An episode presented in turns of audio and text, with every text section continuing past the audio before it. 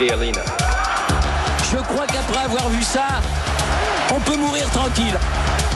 C'est historique. Bonjour Fabrice Almeida. Bonjour Eva, bonjour à tous. Début demain, Et à débute toutes, pardon. et à oui surtout oui. Ah, là, ouais, non, là, la ouais. carton jaune, vous voyez Ouais, par exemple. ouais, ouais, ouais, Hein ouais, J'enlève le maillot. Demain débute le Tour de France, c'est euh, un des plus vieux événements sportifs du pays. Mais jusqu'à quel point a-t-il euh, influencé l'histoire, Fabrice? Bah, vous l'avez dit, le Tour de France, c'est un monument dans l'histoire du sport créé en 1903. Cette épreuve est une des plus anciennes avec presque les mêmes caractéristiques, si ce n'est qu'en 1919 a été créé le maillot jaune pour le leader du classement général, jaune comme les couleurs du journal Lotto qui avait lancé cette épreuve pour sa promotion.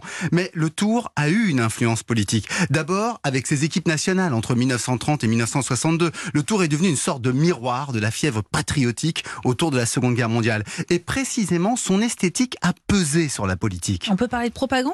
Bah oui, évidemment. Écoutez l'hymne du Tour de France 1937, un succès populaire signé Fredo Gardoni, son titre et son refrain, La fleur au guidon.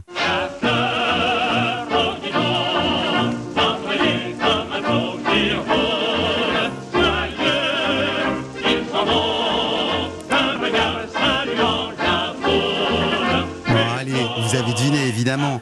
En ralentissant un petit peu le tempo, presque la même mélodie, cette chanson a inspiré l'hymne au maréchal Pétain sous Vichy, maréchal nous voilà. On en a fait grief d'ailleurs au tour et à son organisateur de l'époque, Jacques Godet, jugé trop proche de Vichy et, entre parenthèses, propriétaire du vélodrome d'hiver. Vous savez ce que ça signifie en 1942. Pourtant, c'est Godet qui relance le tour au lendemain de la Seconde Guerre mondiale en 1946. C'est un succès. Un succès tel que ça va de nouveau peser sur la politique. Dès 1960, le général de Gaulle se montre sur le tour qui passe à Colombey les deux églises. Le peloton s'arrête même pour le saluer. Après lui, évidemment, tous les présidents se montreront sur le tour. Mais il existe un effet plus sombre dans le poids historique du tour. Lequel? Bah, les affaires de dopage. Ah, évidemment. Eh oui, sans les scandales Festina, par exemple, Armstrong, la question de la santé des sportifs aurait été oubliée. Au nom du culte de la performance, on n'aurait pas hésité à les sacrifier. Cette prise de conscience a été salutaire. Le public, d'ailleurs, a accompagné ce changement. Il garde son admiration pour les champions qui, il faut bien le dire, risquent leur vie sur la grande boucle.